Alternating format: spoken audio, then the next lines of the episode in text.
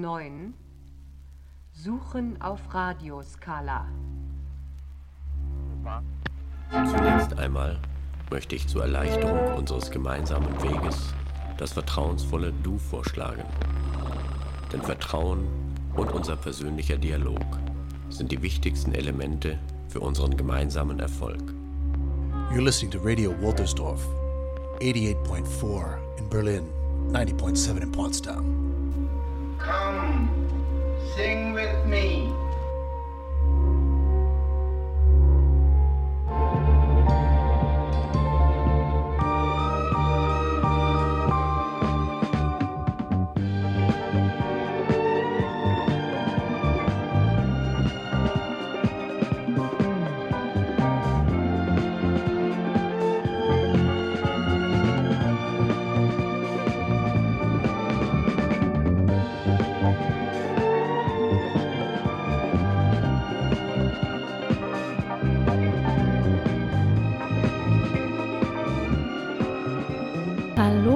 Herzlich willkommen beim Plattenladen am Rande der Stadt. Ich bin Elske Hallo, mein Name ist Thomas. und zusammen sitzen wir hier im Studio für Radio und Grafik und haben wieder einen Gast.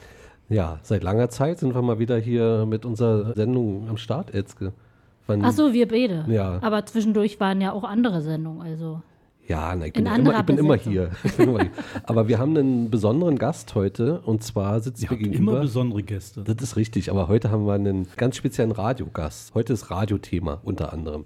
Und zwar haben wir Ulf Drechsel zu Gast. Der hat auch jemanden mitgebracht, den Matthias. Matthias aus Grünau wurde er. So hat er sich vorgestellt. hallo Matthias. Hallo, grüß dich. Hallo. Ja, und schön, dass du da bist, Ulf. Ich habe gerade mal versucht rauszufinden, wir kennen uns, wir haben einen gemeinsamen Freund. Genau. Mein Papa. Auch, ja. Das ist mein, my best friend. Ja, äh, wir haben den gemeinsamen Freund Michael Felsch, den wir an der Stelle mal grüßen wollen. Und Der hört ähm, wahrscheinlich immer zu, wenn ihr auf Sendung seid. Klar, Felci ist immer dabei. Felsch gehört zum inneren Kreis, definitiv. Ja. Und du bist aber auch mit Elskes Papa verbandelt, ne? Der war Ja, mal. wir waren ein paar Jahre Kollegen bei Radio Brandenburg und dann auch noch bei Radio Kultur.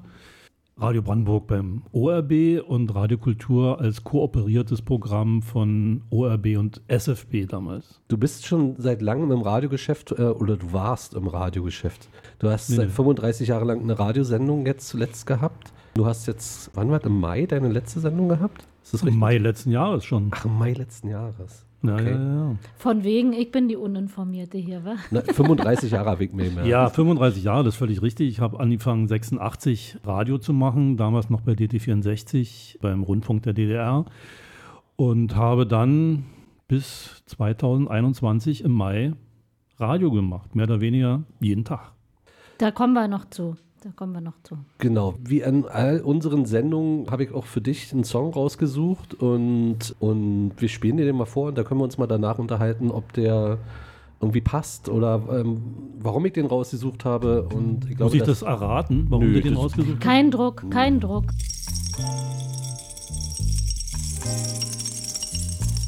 Yeah,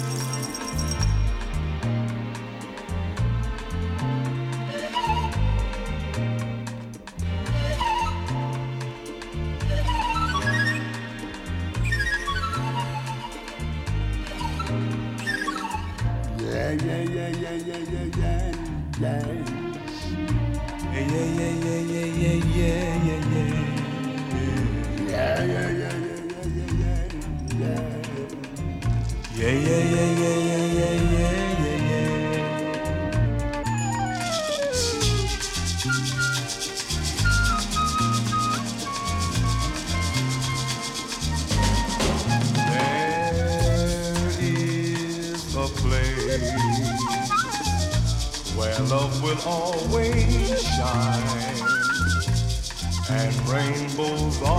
Shadows of a love that's so divine. And the glow of that love will light the sky up above and it's free. Can't you see? Come with me. The creator is the master some happiness for every everyone. Marita is a mess. He's some happiness for every everyone. Marita, what you plan? He's some happiness for every man.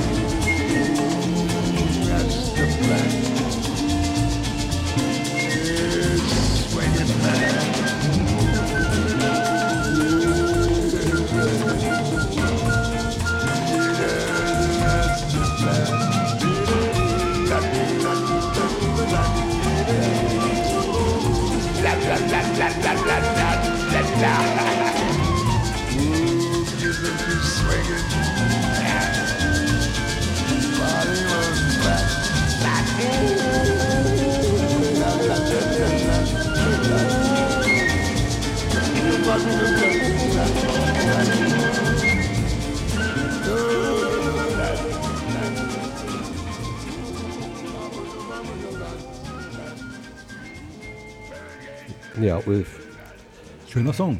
Ja, oder? Fantastisch. Deswegen, Großartiger Song. Also das ist von dem Album Louis Armstrong and His Friends von 1970. The Creator has a Masterplan, in Klammern Peace. Kann man Und- noch in Frage stellen. Absolut, absolut kann man. Also es ist ein frommer Wunsch, habe ich mir heute so überlegt. Warum ich den Song gespielt habe, du hast ja nicht nur irgendeine Radiosendung gemacht, du hast eine Jazz-Radiosendung gemacht, lange. Ja, die ist Late Night Jazz. Late Night Jazz, genau. Und deshalb, also Jazz, aber für mich, ich habe so ein komisches äh, Verhältnis zu Jazz. Also die Platte, die steht hier, ist eine Amiga-Platte. Also es gibt eine Veröffentlichung auf Amiga von dieser Platte, die natürlich im Original, weiß nicht, Flying Dutchman oder so ist die erschienen. Darf ich 1970. mal kurz ringrätschen? Der entscheidende Name ist da noch gar nicht gefallen. Genau, die Platte ist kurz vor seinem Tod entstanden. Äh, Louis Armstrong konnte schon nicht mehr Trompete spielen. Genau. Da gibt es mehrere Stücke auf der Platte, sehr ungewöhnliche, also für Louis Armstrong. Um, dieses Stück ist ja jetzt nicht das, was man mit ihm verbinden würde. Überhaupt nicht, nee. Ich war auch sehr überrascht. Also es ist so eine Platte, die in jedem DDR-Haushalt, würde ich sagen, gefühlt gestanden hat. Und bei uns stand die natürlich auch. Und, ähm, Bei uns auch. Ich habe es aber noch nie gehört. Ja. Komplett. Genau. Das ist mir dann nämlich auch irgendwann so gegangen, dass ich diesen Song, der stach so raus und es ist Leon Thomas, mit dem er da singt. Der hat ja das Original damals eingesungen. mit Pharaoh Sanders. Sanders, ist genau. irgendwie knapp 19 Minuten lang. Grandioser Song. Jodelt der da auch? Ah, der jodelt fast immer. Das ist sein, sein, sein Signature-Move sozusagen.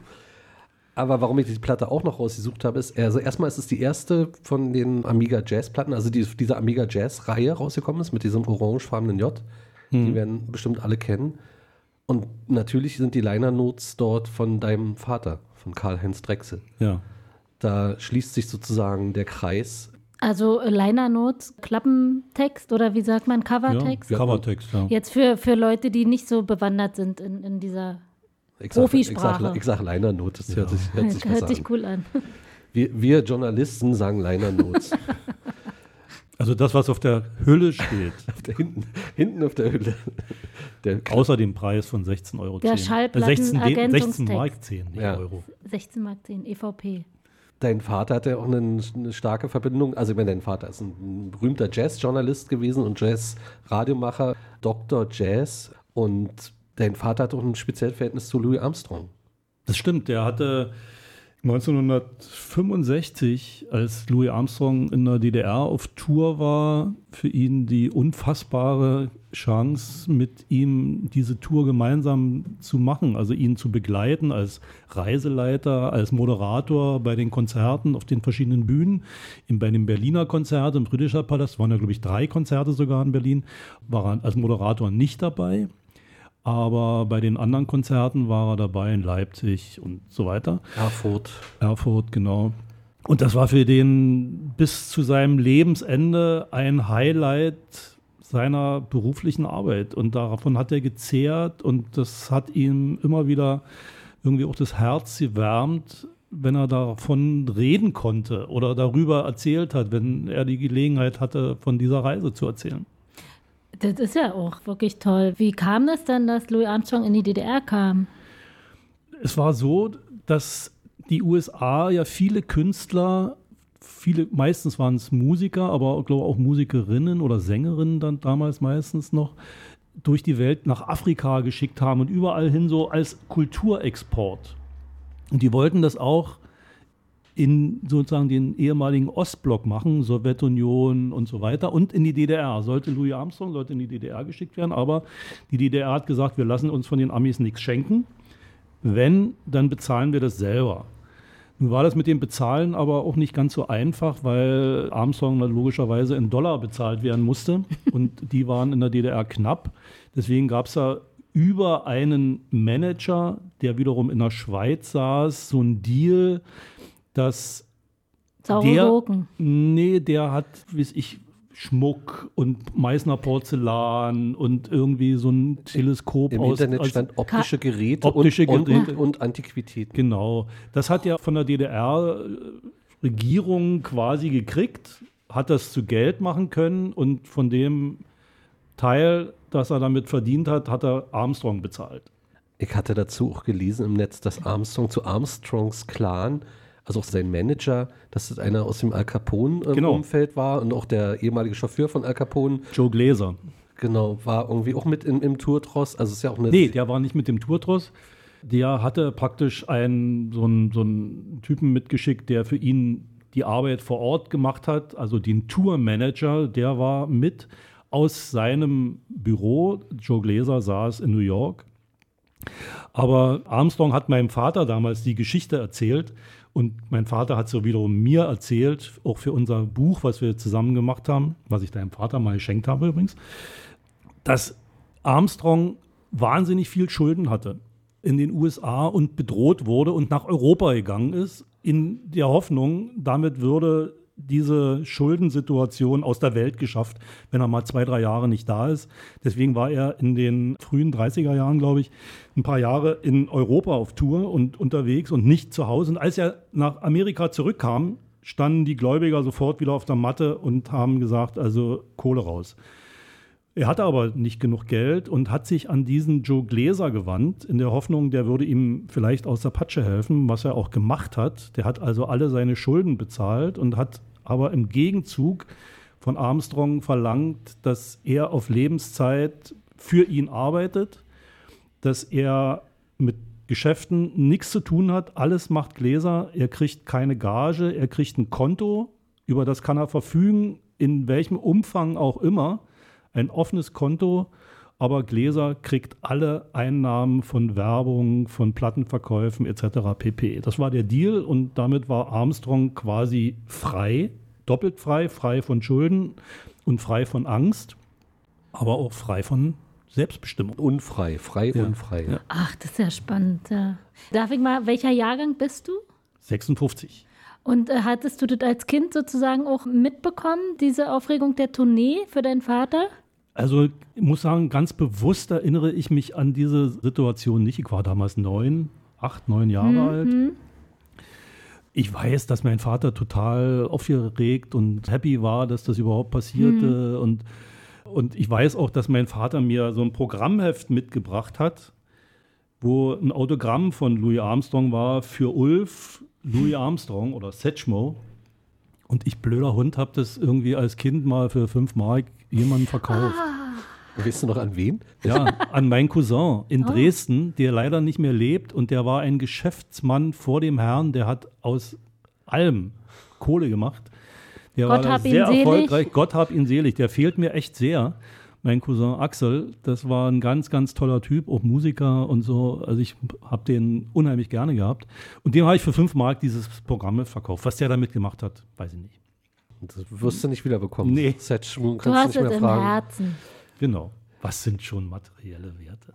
Apropos Musik, du hast eine, eine Playlist mitgebracht. Ja. Also ich habe mir noch ein, viele, viele Fragen aufgeschrieben, aber ich glaube, wir sollten mal zwischendurch einen Song spielen. Ja. Hast du einen Wunsch? Ja, Also- ich würde einfach mit der Liste, so wie ich es sozusagen mir ausgedacht habe, anfangen, weil das war so eines der ersten Stücke, die ich so bewusst gehört habe. Wir hatten eine Single zu Hause von den Beatles, Please Mr. Postman und Roll Over Beethoven. Please Mr. Postman war die B-Seite, Roll Over Beethoven war meines Wissens die A-Seite. War so eine orange-weiße Singlehülle da. Und die habe ich immer gehört. Und deswegen Ist finde ja ich, nicht das der als- schlechteste Einstieg. finde ich das jetzt mit dem da rennst du bei Elsko offene Türen mit dem ein. Briefträger gar nicht so schlecht am Anfang. Oh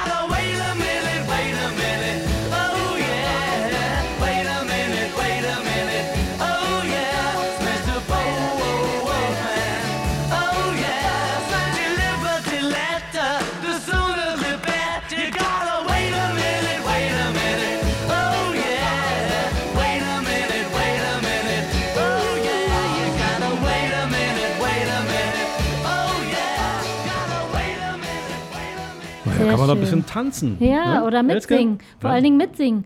Ich Äh, habe ein- natürlich damals den Text überhaupt nicht verstanden. Ich habe irgendwie Ja, a ja.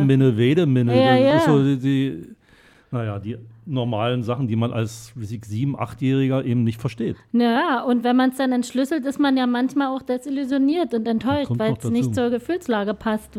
Aber sag mal, du warst ja wahrscheinlich von der Auswahl, die dir zur Verfügung stand, wartet ja wahrscheinlich ordentlich an Platten und so weiter. Ja, ich muss schon sagen, das war fast schon ein Privileg.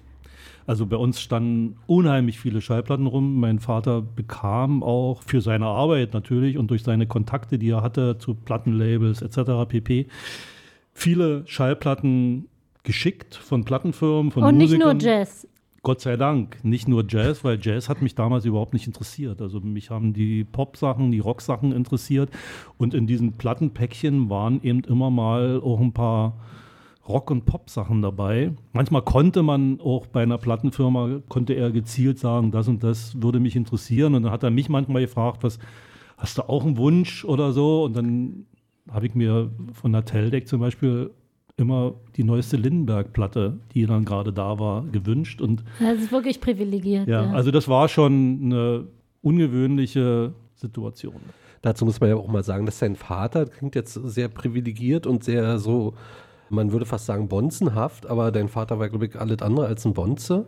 Ja. Also, wenn man sich ein bisschen mit der Biografie deines Vaters beschäftigt hat, der ist ja Jahrgang 1930, wenn ich das richtig in Erinnerung habe. Genau, gut Der vorbereitet. hat schon zu Schulzeiten, also während der Nazi-Zeit, Ärger bekommen für seine Musikliebhaberei. Ja, ja. Es gibt eine Anekdote, dass er irgendwie Swingplatten in die Schule mitgenommen hat und dass die ihm dort weggenommen und zerstört wurden, Shellac-Platten Ja. zerbrochen wurden und später in der DDR genauso angeeckt ist mit seiner Leidenschaft für Jazzmusik. Der Jazz war ja in der DDR in den frühen Jahren alles andere als vorzeigbar, sondern das war, hatte immer so ein Schmuddel-Image. Von Ulbricht ist überliefert, ich weiß nicht, ob das stimmt, dass er sagt, das ist Affenmusik. Ja, ja. Also muss man sich mal vorstellen. Also Daran hat übrigens die Tournee von Louis Armstrong 1965 hat daran tatsächlich ganz viel verändert im positiven Ah, Sinne. sonst hätten sie ihn ja nicht rinnieren lassen. Da Nein. muss ja vorher schon was verändert gewesen sein. Nee, äh, das war schon auch ein Politikum, das, dass in der DDR ein afroamerikanischer Jazzmusiker auftritt aus den USA. Aber immerhin aus der unterdrückten Klasse. Genau, und das war eben ein ganz wichtiger Aspekt für die, sagen wir, für die politischen Machthaber, dass die sich dadurch haben auch beeindrucken lassen, dass das eben ein Farbiger war, der aus der unterdrückten Klasse kam und Jazz machte und dieser enorme Zuspruch beim Publikum, die Konzerte waren ja alle ausverkauft. Und die Presse, das Neue Deutschland, hat zum ersten Mal positiv über Jazz geschrieben, nachdem Armstrong da war. Und das hat tatsächlich das Eis zum Tauen gebracht und brachte danach mehr Möglichkeiten auch für Jazzmusikerinnen und Musiker. Damals waren es ja kaum Musikerinnen, ein bisschen weiter an die Öffentlichkeit zu treten und leichtere Auftrittsmöglichkeiten zu haben. Es wurde dann später natürlich auch gefördert. Aber Armstrong hat da eine Menge verändert, diese Armstrong, diese Armstrong-Tournee. Du, seit wann gibt es denn eigentlich diese von Amiga, dieses mit dem äh, orangenen J? gibt es seit 1970 oder 71, müsste ich noch mal Ja, gucken. weiß aber genau, also es gab aber- vorher schon Jazz-Veröffentlichungen auf Amiga. Und äh, so, ich habe hier so mal rausgesucht, also frühe Jazz-Veröffentlichungen auf Amiga, Fred Froberg und Jazz-Optimisten Berlin, Duke Ellington, Hm. Django Reinhardt, alles 1962, 63, Manfred Ludwig Sextett, Sextett, hm. auch 63, Benny Goodman und so weiter, Theo Schumann-Kombo. Also es gab schon Jazzmusik auf Amiga, auch auf äh, Langspielplatte und viele Singles. Ich weiß nicht, wie es live war. Also ich meine, wie war denn das vorher? Hast du da eine, einen Also ich kann das jetzt auch natürlich, auch was diese Zeit angeht, die frühen 60er Jahre und Mitte der 60er Jahre auch nur aus den Erzählungen meines Vaters rekapitulieren, habe ich selber so bewusst nicht wahrgenommen. Ich erinnere mich, dass ich immer mal mitgegangen bin, natürlich auch zu Konzerten, am liebsten zu Tierparkkonzerten. Also da gab es eine Freilichtbühne im Tierpark gegenüber dem Eisbärengehege.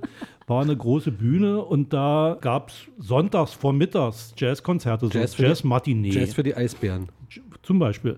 Und mein Vater moderierte dort die Konzerte und nahm mich mit, weil für mich als kleinen Stift war natürlich der Tierpark interessant, aber ich kriegte auch so ein bisschen was von dem mit, was auf der Bühne passierte. Ruth Roman habe ich da gehört und Dresdner Tanzsinfoniker. Rainer Schöne, ein toller Sänger damals in der DDR mit Gitarre und Blues, sehr viel Blues hat er gesungen, so die ganzen alten Traditionals. Der ist ja dann in den Westen gegangen, hat dann Jesus Christ Superstar gespielt und sowas alles. Und daran erinnere ich mich, dass ich sowas gehört und erlebt habe. Und mein Vater erzählte natürlich auch, dass es Konzertreihen gab, oft so Vorträge. Er hat viele Vorträge gehalten über Jazz in verschiedenen Kulturhäusern oder auch in Studentenclubs und so weiter. Also es gab schon die Möglichkeit, mit Jazz an die Öffentlichkeit zu gehen, aber natürlich nicht vergleichbar mit der Zeit dann in den, in den 80er Jahren, als dann vieles noch viel einfacher Ich wurde. habe zwei Fragen. Äh, Wo bist du direkt, also konkret aufgewachsen? In Berlin. Naja, noch genauer. Berlin-Adlershof, Hantieristraße 19. Okay, das ist sehr konkret. Und die andere Frage, wie ist es, hat dein Papa auch selber Musik selber gemacht? Der hat als junger Mann Schlagzeug gespielt, in, in so einem Tanzorchester hat er gespielt. Er hat zwei, drei Jahre bei den Dresdner Elb Meadow Ramblers gespielt, eine Dixieland-Band, die es heute noch gibt.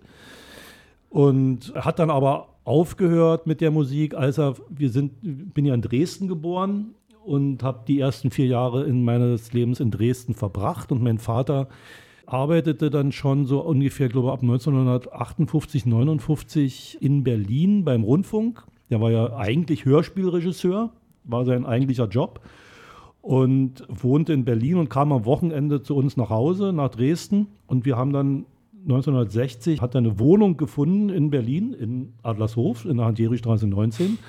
Und die wurde getauscht über einen Ringtausch mit der Wohnung, die wir in Dresden hatten. Und da sind wir im Januar 1961 nach Berlin, Adlershof, Hans-Jerich-Straße 19 gezogen. Und meine Eltern haben dort bis zu ihrem Lebensende, mein Vater bis 2020, meine Mutter bis 2022 in dieser Wohnung gewohnt. Und die habe ich jetzt im September an den Vermieter übergeben wieder. Also ganz aktuell, deine Mama ist gestorben. Ja, jetzt im Mai. Mhm, dein Ja. Vater ist auch 2020 gestorben an Ja, Corona Genau. und hat eine unglaubliche Plattensammlung hinterlassen, eine unglaubliche CD-Sammlung. Ne? Ja. Offensichtlich hat dich dein Vater ja sehr geprägt. Ich würde gerne darüber nochmal mit euch weitersprechen. Also ähm, Erstmal Musik. ich hatte ja auch vor, im, F- genau, erstmal Musik, aber ich hatte dich ja im Vorfeld gefragt, ob das für dich irgendwie blöd ist, wenn wir über deinen Vater reden. Also da habe ich gesagt, nö. Standing in the Shadow of ähm, äh, Famous. Mhm. Aber Dr. empfinde ich gar nicht Jazz. so. genau, das Das empfinde ich gar nicht so. würde ich gerne gesagt. mal mit euch nach dem nächsten Song besprechen. Und zwar hören wir den Vietnam Blues. Ja, da muss ich aber eine Geschichte dazu erzählen. Dann bitte. Ja, Gerne. Also, das war eines American Folk Blues Festival 1966. Die Geschichte, wie das in die DDR kam, will ich jetzt gar nicht erzählen, die wäre ein bisschen zu lang, aber da hatte mein Vater auch seine Finger mit im Spiel mit dem damaligen Konzertveranstalter aus Frankfurt am Main. Horst Lippmann hat ja das zusammen eingetütet bei der Künstleragentur, dass dieses Festival 1964 das erste Mal und 66 dann das zweite Mal in Berlin im Friedrichstadtpalast stattfindet. Und 1966 bin ich mitgegangen in den Friedrichstadtpalast. War also knapp zehn Jahre alt und saß da im Publikum in diesem riesigen Saal, in diesem alten Friedrichstadtpalast. Ich glaube, da gingen 3000 Leute rein. Das war rammelvoll. Und da spielte unter anderem Junior Wells den Vietnam Blues. Und dieser Blues hat mich damals total umgehauen irgendwie. Ich konnte mit dieser Musik eigentlich noch gar nicht so richtig umgehen. Ich habe das einfach nur an, aufgenommen und habe diesen Song gehört und war total fasziniert und habe das Gefühl gehabt, da ist jemand, der hat was zu sagen. Das war natürlich damals auch Thema in der Schule, Vietnamkrieg etc. pp. Das war ganz lebendig.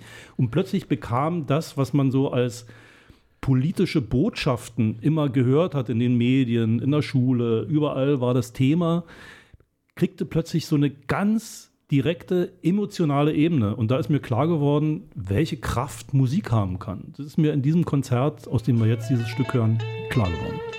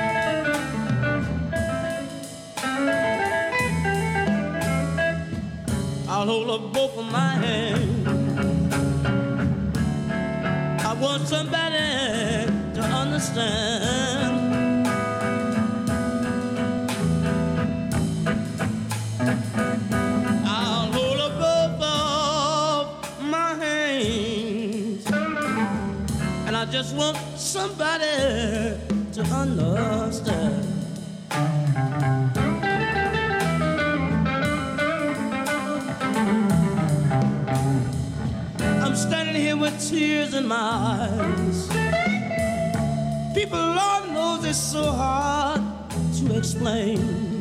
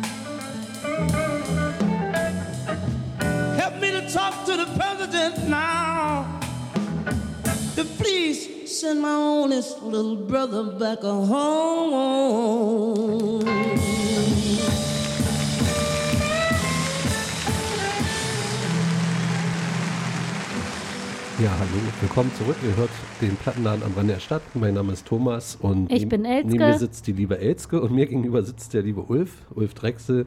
Und schön, dass du da bist, Ulf. Wir haben gerade einen Vietnam-Blues gehört und wir haben dich auch klatschen gehört, glaube ich. Ja, ich glaube, ich war dabei. ich war zu hören. Ja. Dabei war ich auf alle Fälle, aber.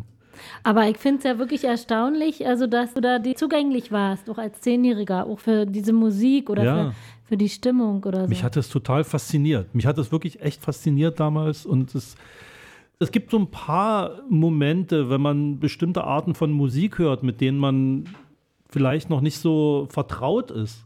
Dann gibt es manchmal so Initialzündungen, die einem plötzlich ein Universum Hm. öffnen. Ich Hm. hatte immer Stress, so wenn so Free Jazz gespielt wurde. Ich konnte damit nicht wirklich viel anfangen. Auch das lief bei uns zu Hause. Mein Vater machte ja Radiosendungen und da hörte zu Hause immer die Musik, die er in seinen Sendungen spielte und da war sowas natürlich dabei. Und ich war auch in Konzerten. Damals, wie sich Uli Gumpert Workshop Band oder Manfred Schulze und wie sie alle heißen, habe ich mir auch schon angehört, weil mein Vater mich eben auch immer mal mitgenommen hat. Und ich hatte da immer ganz schweren Zugang, bis ich irgendwann, ich glaube 1973 war das, glaube ich, in Rostock das Yosuke Yamashita Trio aus Japan gehört habe in einem Club. War auch ein Konzert, was mein Vater moderiert hat. Und die haben mich derartig weggeblasen, dass ich das erste Mal begriffen habe, worum es bei dieser Musik geht. Um Energie. Es geht um Energie, um Energieaustausch auf der Bühne und zwischen Bühne und Publikum. Und das hat mich so geflasht damals, dass ich sage, okay, jetzt habe ich verstanden, wohin diese Musik geht, was diese Musik braucht auch. und was diese Musik auch vermag auszulösen an Emotionen. Und seitdem höre ich freie Musik mit anderen Ohren. Also da, da braucht man dann aber praktisch doch schon auch diese, ich sag mal, Schulung, weil also du warst ja in vielen Konzerten einfach durch dein Umfeld, Hm. durch deine Prägung und das ist natürlich dann, ist es auch eine Qualität. Man nennt das du heute frühkindliche Erziehung. Ja, Da wären wir wieder bei Prägung. bei den Einflüssen aus dem Elternhaus. Also dein Vater hat sich offensichtlich jazzmäßig stark geprägt. Wie siehst du das? Ist das Fluch oder Segen, wenn man so einen berühmten Vater hat, wenn man zum Beispiel in dieselben Fußstapfen tritt wie er? Also du hast Radio gemacht, du hast Jazz-Sendungen gemacht und die Frage geht auch an dich, Elske. Du hast ja auch eine berühmte Mutter und einerseits kann es ja immer Türen öffnen, andererseits wird man natürlich immer auch abgeglichen vielleicht. Oder wie ist deine Erfahrung damit, Ulf? Also überwiegend positiv, muss ich sagen.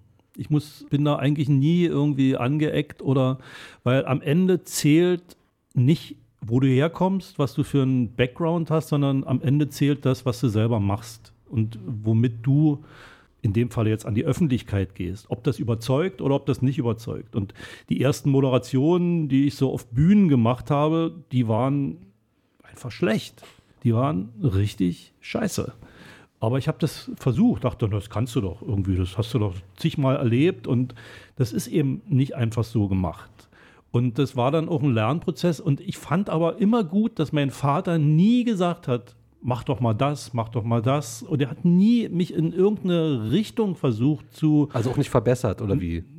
Wenn ich ihn um Rat gefragt habe oder wenn ich was wissen wollte, dann hat er mir natürlich immer Auskunft gegeben, logisch. Aber der hätte nie gesagt, du willst du nicht Radio machen oder willst du nicht Fernsehen machen oder du solltest mal auf eine Bühne gehen oder so. Hat er nie gemacht. Und das kam eigentlich immer aus mir selbst. Und ich hatte dann irgendwann den Mut, es zu machen.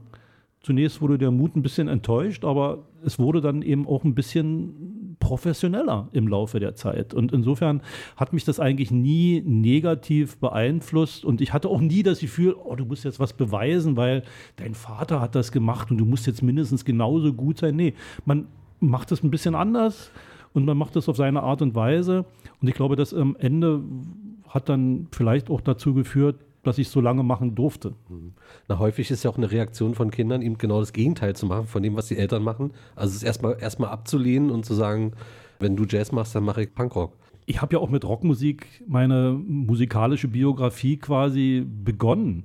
Und aber auch das war, da war mein Vater auch total offen. Der hat bei uns in der Schule, als ich damals, wie ich fünfte, sechste Klasse war, kam der in die Schule, hat im Musikunterricht mal eine Stunde über Rockmusik oder damals hieß es Beatmusik erzählt, hat dann eben auch Platten aufgespielt von den Beatles, von den Rolling Stones etc. pp. Also das war ja in seiner Welt existent und der hatte da keine Berührungsängste. Der hat sich ja da jetzt nicht reingekniet und hat das jetzt wahnsinnig intensiv verfolgt, was da passierte. Aber bestimmte Sachen, die waren ihm schon durchaus geläufig. Ja, war der, war der open-minded, also Musik, Ja. musikalisch? Ja, auf alle Fälle. Ja. Auf alle Fälle. Den musst du wahrscheinlich auch als Jazz-Spezialist sowieso sein, denke ich mal. Na, man kann sich ja auf irgendeinen Genre einschießen und dann nur noch Jazz hören. Ist eben die Frage, inwieweit man da offen ist. Das Also er hat natürlich dann in den in späteren Jahren seinen musikalischen Fokus tatsächlich auf Jazz gelegt, wobei er immer ein bisschen sauer war und enttäuscht war, traurig war, ehrlich gesagt, wenn er so auf diese Oldtime-Jazz-Schiene so eingenordet wurde von Leuten, von, weiß ich nicht, vom Publikum oder so oder auch von Journalisten meinetwegen, Kollegen, weil er eben in Dresden dieses Dixieland Festival mit initiiert hat und mit auf den Weg gebracht hat und ja auch über 40, 45 Jahre, glaube ich, moderiert hat. Das gab es weltweit nirgends, dass jemand so lange an so einem Festival aktiv beteiligt ist. Aber das war eben nur eine Seite dessen, was ihn interessiert hat. Das war nicht seine Lieblingsmusik. Seine Lieblingsmusik, das war immer das Aktuelle, das Zeitgenössische, sag mal, mainstreamige so das ganz avantgardistische, das war auch nicht seine Herzensangelegenheit, aber er hat sich für all diese Dinge interessiert. Und das ist mir vielleicht eigen, dass ich genauso bin, dass ich mir alles anhöre, nicht alles gleichermaßen mag, aber dass ich für alles offen bin. Wie ist es bei dir? Ich habe jetzt nochmal die berühmten Eltern ins Spiel gebracht. Ist das für dich Fluch oder Segen oder kann man. Also dazu muss man vielleicht sagen, dass meine Mutter Regine Hildebrand war, die ja Arbeit- und Sozialministerin war in Brandenburg und auch äh, sehr beliebte ostdeutsche Politikerin. Also, weil du sagtest, mit Türen öffnen. Also das sehe ich ja nun gar nicht, sondern eher, dass man dann durch irgendwelche Türen äh, drängt und gequetscht wird. Deshalb. ja, für dich ist das eher Verpflichtung oder war es Genau, das ist eher so, dass man so eine Art auch Verantwortung hat. Aber ne? bestimmte Türen öffnen sich natürlich leichter, möchte ich mal sagen, wenn da noch ein berühmter Name mitschwingt, als wenn Thomas Müller irgendwo anklopft. Also ich meine, Ich weiß ja nicht, wo ich jetzt anklopfen würde, sozusagen, verstehst du? Also, ich, du- also, also was ich denke, ist, dass es einem eine Verantwortung mit aufgibt, weil das ist ja nur noch ein anderer Bereich, äh, diese politische Wirkungsmacht.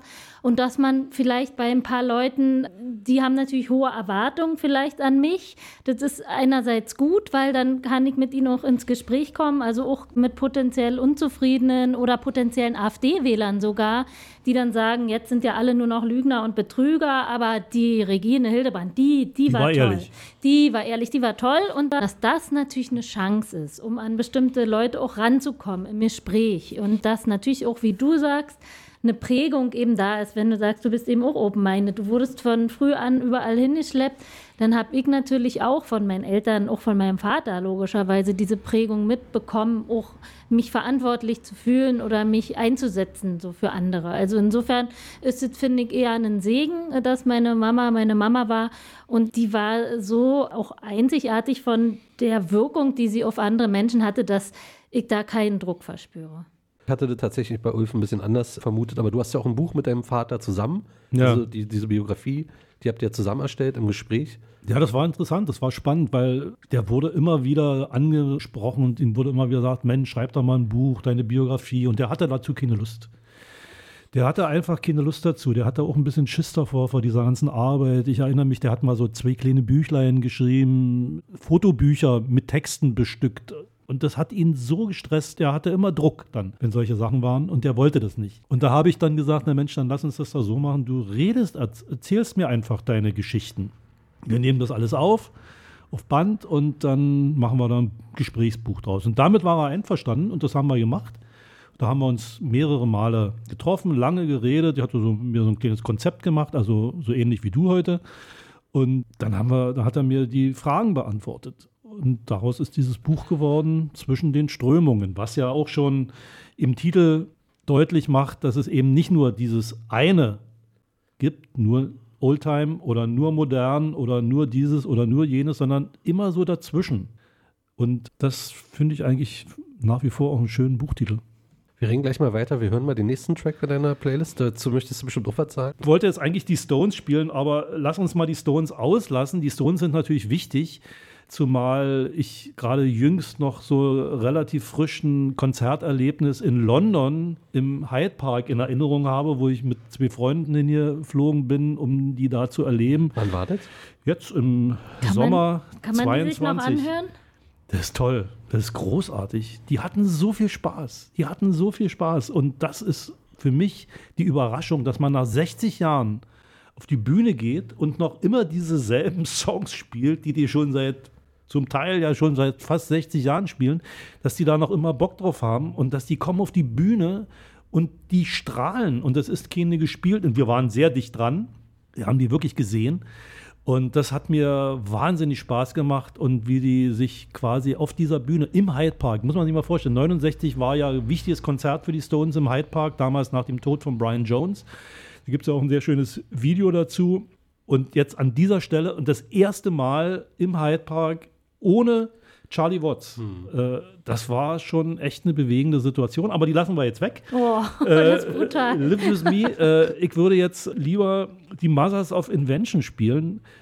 Frank Zappa. Ja, Frank Zappa. Das war eine Platte, die damals bei meinem Vater im Schallplattenschrank stand. Es gibt ja verschiedene Versionen von diesem Album, eine europäische Version und eine amerikanische Version. Mein Vater hatte die europäische Version, es war nur ein Album, also eine Platte im originalen Doppelalbum. Und dieses einfache Album hatten wir also zu Hause. Und als Kind habe ich ein bisschen Angst gehabt, wenn ich das gehört habe. Und warum hört man jetzt vielleicht gleich? Susie? Yes. Susie Cream Cheese? This is the voice of your conscience, baby. Uh, I just want to check one thing out with you. You don't mind, do you? What? Susie Cream Cheese, honey, what's got into you?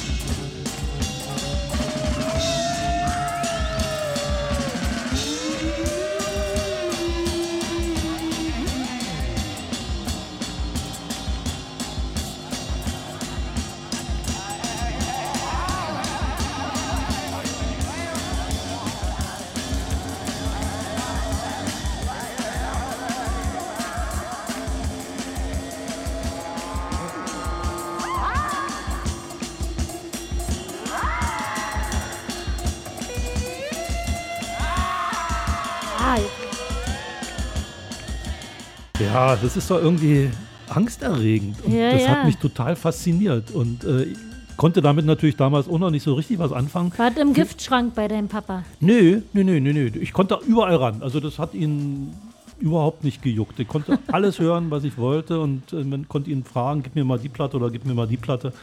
Das war nie ein Problem. Und dieses Frank Zappa, das, hab ich noch, das haben wir zu Hause dann immer gehört. Ich sage, ich muss euch mal was vorspielen, wenn so Kumpels da waren. Und dann habe ich dieses Ding aufgelegt. Und alle saßen da und dachten, was ist das? Ja. Was passiert da jetzt irgendwie? Ja?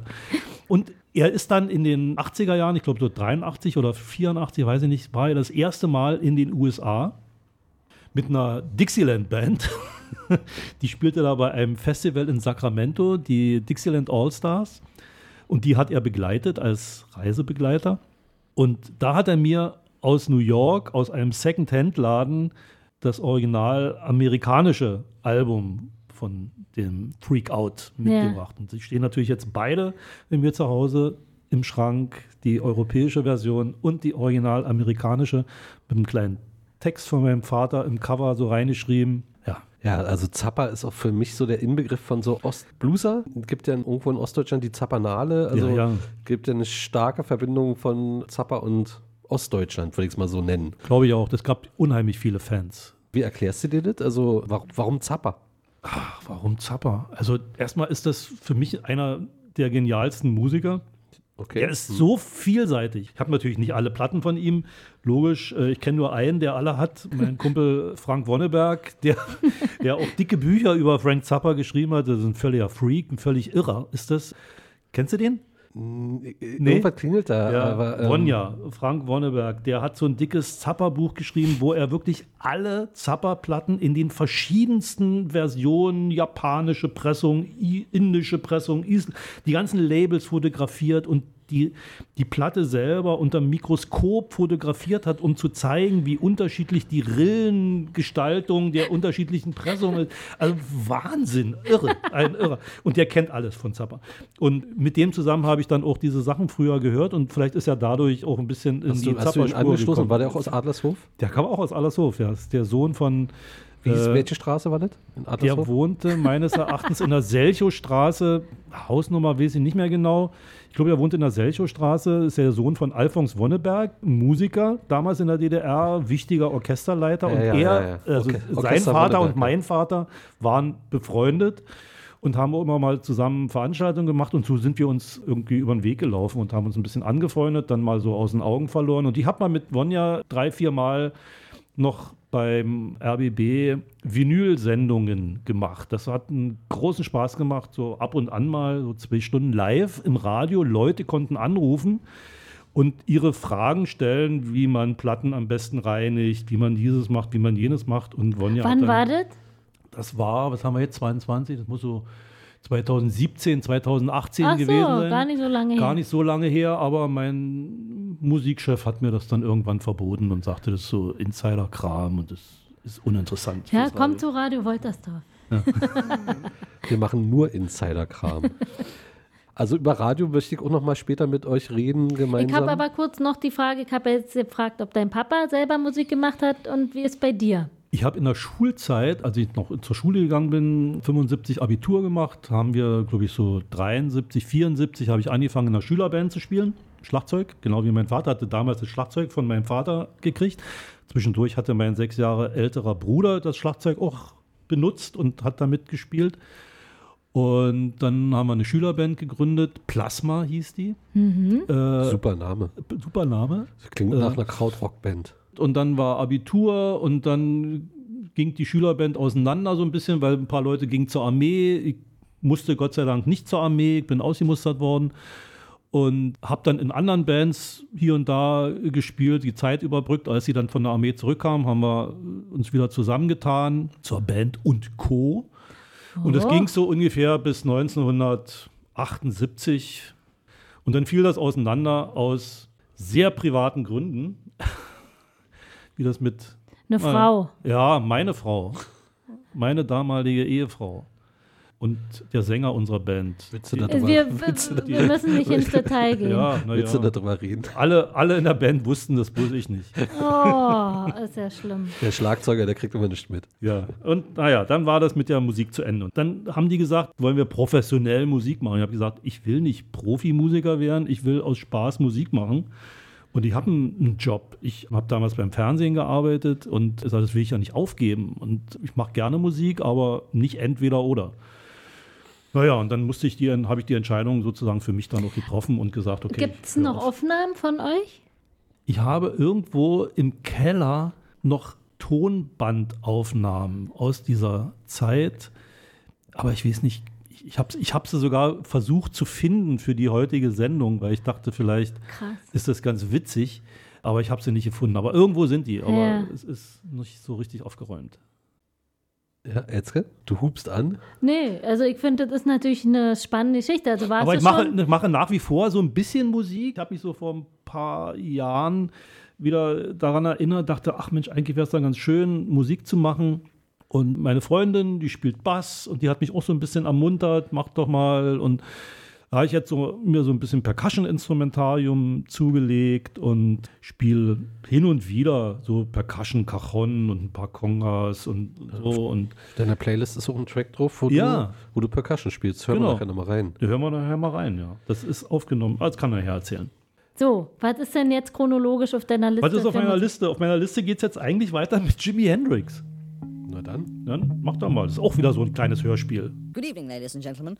Welcome to radio station EXP. Tonight we are featuring an interview with a very peculiar looking gentleman who goes by the name of Mr. Paul Caruso on the dodgy subject of are there or are there not flying saucers, or uh, UFOs. Uh, please, Mr. Caruso, could you give us your regarded opinion on this nonsense about spaceships uh, and even space people? Thank you. As you all know, you just can't believe everything you see and hear, can you? Now, if you will excuse me, I must be on my way. Uh, but, but, but, but, I don't believe it.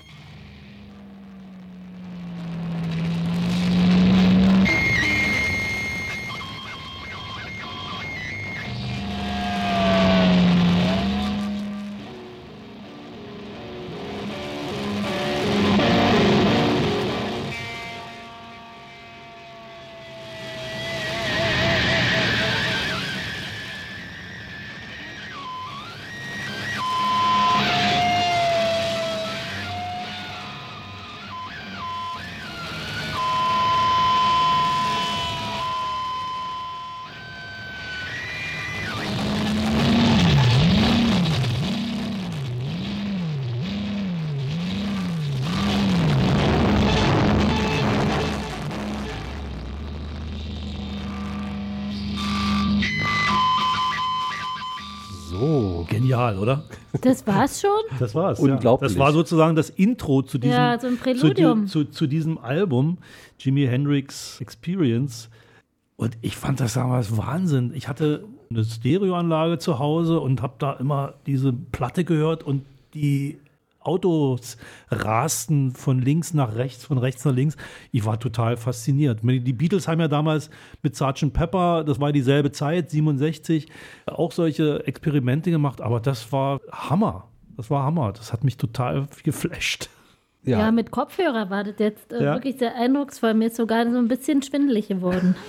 Sehr gut. Bist aus der Kurve rausgetragen Ja. worden.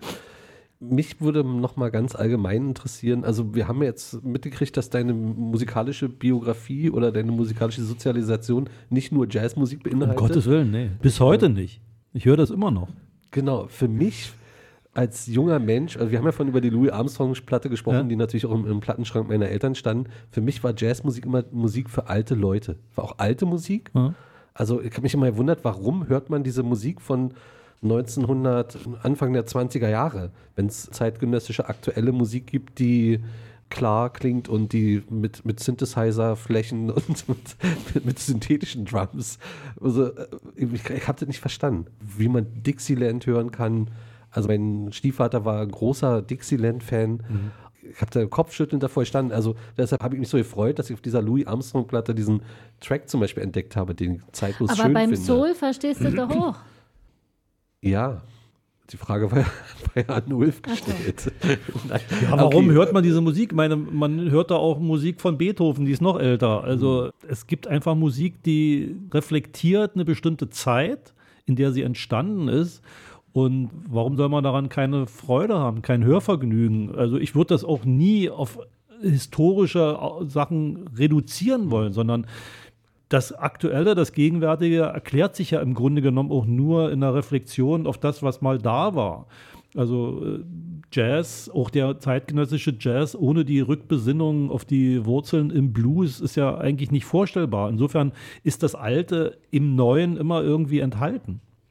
Ich habe auch noch mal, um ganz kurz noch mal mich zu rehabilitieren, ich habe das doch damals vor allen Dingen nicht verstanden. Das wollte ich Als junger, sagen. heranwachsender Mensch, wenn man dann irgendwie zeitgenössische Musik hört und man sich wundert, dass da immer nur so ein alter Kram dudelt. So. Natürlich hast du komplett recht. Ich meine, noch Soulmusik ist natürlich schwarze Musik oder hat die Wurzeln im Blues und im Jazz und ja, also ohne dieses Fundament würde es natürlich das alles nicht geben, ganz klar, eindeutig. Ah, Aber ich muss sagen, ich habe auch nicht wirklich Zugang zur Jazzmusik.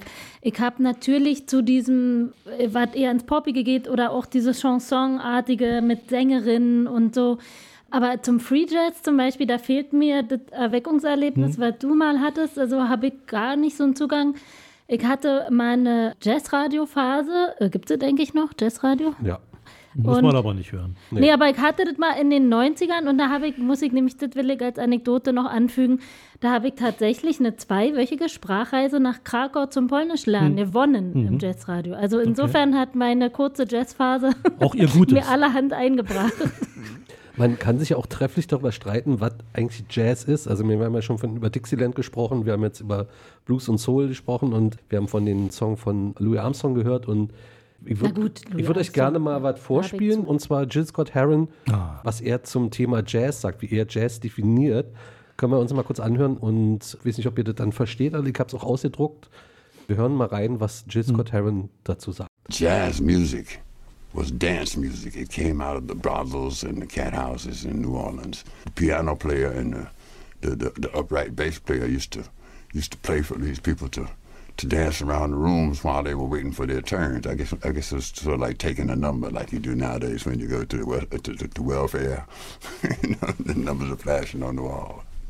Number forty six. Okay, like this was a combination of of jism, what they used to call jism in, in, in the brothels, and ass music. The reason they called it ass music was because there was a, a shipload of brass instruments that was stolen off of one of those ships.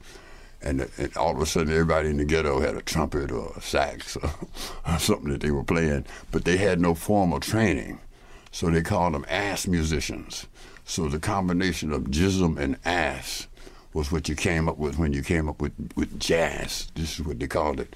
And naturally, when, when, when Benny Goodman and, and Glenn Miller and them got into it, they had to clean it up a little bit. So they, they called it jazz. But t- your mom would tell you, stay away from them jazz musicians because they come from them low down circumstances.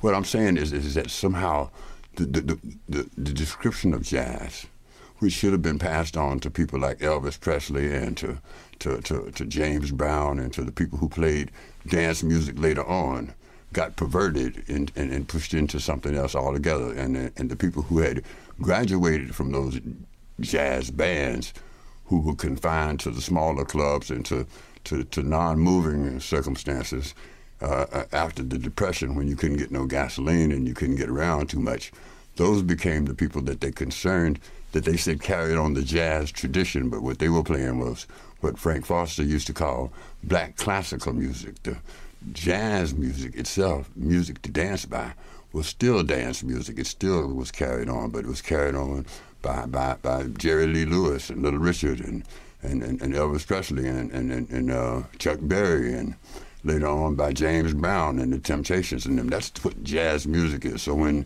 when the question of is that jazz came up, I started to describe it in terms of what I knew it to be dance music. Dance music from its earliest beginnings to where it is now. Prince may be well one of the greatest jazz musicians in the world. Like th- those are the people who play jazz music. They play jazz. They play they play music for you to dance by, for you to jump up and down on. And and the people who play other music, music that's more thoughtful, music that's more uh, atmosphere creating in, in, in, in the clubs and in the nightclubs where you where you sit down and ponder your yesterdays and your tomorrows over a drink. Tho- Those are the people who have inherited the, the jazz name, but actually the black classical attitude. And so, so, so is that jazz was a, a, a- playful sort of a, a song, but, but, but a serious sort of question in terms of like, when it is, when is it going to be that we start to define our own art and start to describe what we do in terms that we know and that we can follow and continue with? That's what is that jazz was concerned about. Ja, könnte man jetzt lange drüber diskutieren, über diese Definition, dass Jazz im Grunde genommen Tanzmusik ist. Im Ursprung ja, richtig. Aber äh, wenn man es darauf reduzieren würde, dann schließt man natürlich vieles, was in den Jahrzehnten nachdem diese Tanzmusik populär war, in den 20er Jahren, in den 30er Jahren, von denen er ja auch redet, aus, aus dem Begriff Er sagt, Jazz. es, Bla- er sagt es Classical Black Music. Ja. Da sortiert er sozusagen diese Na, auch Musik. bis zu Prinz geht er ja. Also, Ja, er geht bis zu Prince, Prince, Prince ist und spielen Jazz und das, was sozusagen die Leute, die gepflegte Jazzmusik spielen in den Clubs, das ist für ihn Black Classical Music. So Ja, aber das ist ja keine klassische Musik im Sinne von Vergangenheit, sondern es gibt ja ganz viele Sachen, die. Also dann würde ich jetzt zum Beispiel mal fragen: Es gibt Micaiah McCraven, diesen Schlagzeuger aus Chicago, der Songs von Jill Scott Heron, ein ganzes Album, neu interpretiert hat. Großartige Platte, eine meiner Lieblingsplatten aus den letzten Jahren. Wäre das für Gil Scott Heron, der ja nicht mehr lebt, wäre das Jazz oder wäre das dann kein Jazz mehr? Also ich, bin find's- da ein bisschen vorsichtig mit solchen Ich- ich würde- klaren ich- Definitionen. Genau, ich würde mich auch niemals hinreißen lassen, irgendwie zu sagen, das ist Jazz und das ist nicht Jazz. Ich finde doch total schwierig, aber ich fand es interessant. Er hat einfach einen weiteren Jazzbegriff, so könnte man es ja vielleicht auch sehen. Und Jazz wurde ja, und da hat er ja diese Zusammensetzung Jism and Ass, es wurde ja am Anfang tatsächlich mit Doppel-S geschrieben. Mhm. Ass Music. Mhm. Jazz. Ja, ja. Jazz mit J-A-Doppel-S. Na, er beschreibt ja wahrscheinlich so auch die Attitüde oder die Grundenergie oder den Lifestyle, der im Prinzip für ihn dahinter stehen muss, wenn man Jazz macht. So habe ich das auch verstanden. Er hat ja auch davon doch gesprochen, dass das dann pervertiert ist. Also, und das ist ja ein bisschen eigentlich wie bei Punk ja auch im Prinzip. Ist aus einer ganz anderen Energie heraus entstanden. Und wenn es dann in diese professionalisierte, sophisticated Ecke kommt, ist es schon wieder was anderes. Also, so hätte ich es verstanden. Kann man so sehen, kann man so hören. Sind die Stranglers noch Punk? Gut, der Jill Scott Heron erhebt bestimmt doch nicht Anspruch, hier eine allgemeingültige Nee, nee, Definition aber ich war, weil du gerade von Punk sprachst. Die Stranglers kommen aus einer Punk-Ecke und haben sich musikalisch natürlich auch total weiterentwickelt. Und wenn du spätere Sachen hörst von ihnen, würdest du nicht auf die Idee kommen, dass das eine lupenreine Punkband Also war. dieses Interview oder diesen, diesen Part, den er da gesprochen hat, der ist auch auf diesem Album, was du gerade besprochen hast, I'm New Here. Hm, I'm New da gibt es ein Remix-Album, das heißt We Are New Here und da wurde dieser Part auch zum Song Ja, verarbeitet. Und dieses Album wurde dann nochmal eben von dem Schlagzeuger, den Micaiah McCraven. Micaiah McCraven komplett eingespielt. Gibt ganz viel Der nicht noch zeitgenössischen. mit Jamie XX gemacht? Dieses Album, worüber wir gerade geredet haben, das hat Jamie XX Ach so, produziert. okay. Ja. Und der hat es produziert und auch das Remix-Album dazu gemacht. Also sind beide toll. Also, und auch das Micaiah McCraven-Album ist auch toll. Meine Frage, also du hast es jetzt schon auch schon angesprochen, also wie geht es Jazz? Ich würde sagen, Jazz war lange Zeit eher, so wie ich es wahrgenommen habe, den alten vorbehalten. Mittlerweile gibt es ganz viele zeitgenössische Jazzmusik und Jazzmusiker und ganz viele junge. Richtig.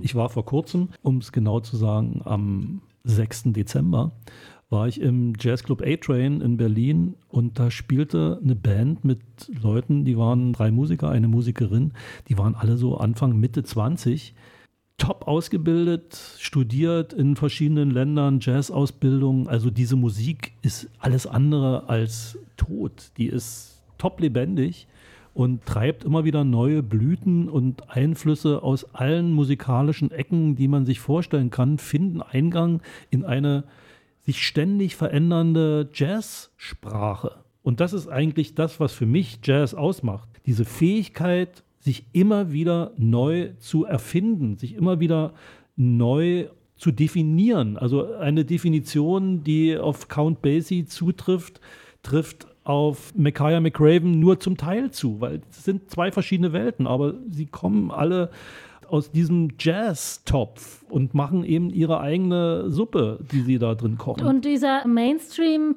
Mainstream-Pop-Jazz ist für dich da auch, also weil Nora Jones oder so weiter. Na, Nora Jones ist keine Jazzmusikerin für mich. Die ist eine Singer-Songwriterin, die nett Klavier spielt. und eine Oh, das ist eine Abwertung. Und die spielt nett Klavier. Die also ist, Jazz ist, ist schon noch was anderes. Ja, Jazz ist was, definitiv was anderes. Ich meine, das wird der Chef von Blue Note Records sagen, die haben Nora Jones nicht als Jazzkünstlerin eingekauft, sondern als Popkünstlerin und hatten damit einen gigantischen kommerziellen Erfolg und konnten damit wieder neue Jazzproduktionen finanzieren, von denen sie wussten oder von denen sie nicht ausgehen mussten, dass die wahnsinnig kommerzielle Erfolge äh, feiern werden. Aber Nora Jones hat mit ihrer Art Jazz-Attitüde, Pop, unheimlich viele Leute erreicht. Und das macht diese Musik überhaupt nicht schlecht oder weniger wichtig oder weniger wertvoll. Es ist nur für mich kein Jazz. Interessant, weil dann gibt es ja offensichtlich doch eine ganz klare Grenze, wo Jazz beginnt. Wo siehst du oder wo hörst du beispielsweise in den Songs von Nora Jones Unvorhersehbares? Improvisationschorus etc. pp. Das sind ganz klare Popsongs. Das sind ganz klar strukturierte Popsongs. Tolle Popsongs. Sie schreibt wunderbare Songs, keine Frage. Ich würde die in eine, in, in eine Reihe mit Leuten wie Leonard Cohen oder Carly Simon stellen, die Ich glaube, für viele Leute ist es schon Jazz, wenn da irgendwo ein Saxophon Ja. auftaucht oder ein, ein Schlagzeug mit einem Besen gespielt wird. Also, wenn es ein bisschen jazzy klingt. Oder Genau. wenn ein gewisses hauchiges Vibrato oder ein paar so Koloraturen bestimmter Art. vielleicht, ja. Wir, Aber wir hören jetzt mal auch einen Song, der auch kein Jazz ist, vermutlich. ich liebe Led Zeppelin. Na dann, das, dann hören wir doch einfach mal Led Zeppelin.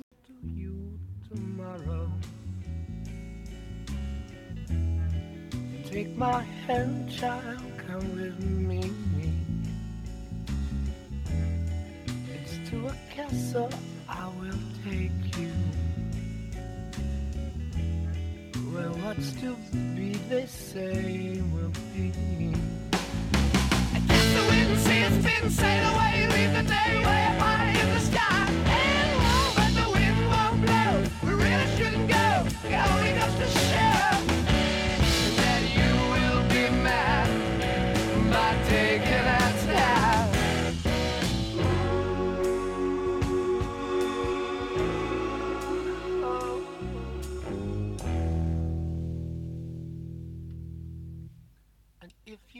Say to me tomorrow, oh, what fun it all would be, then what's to stop us, pretty baby?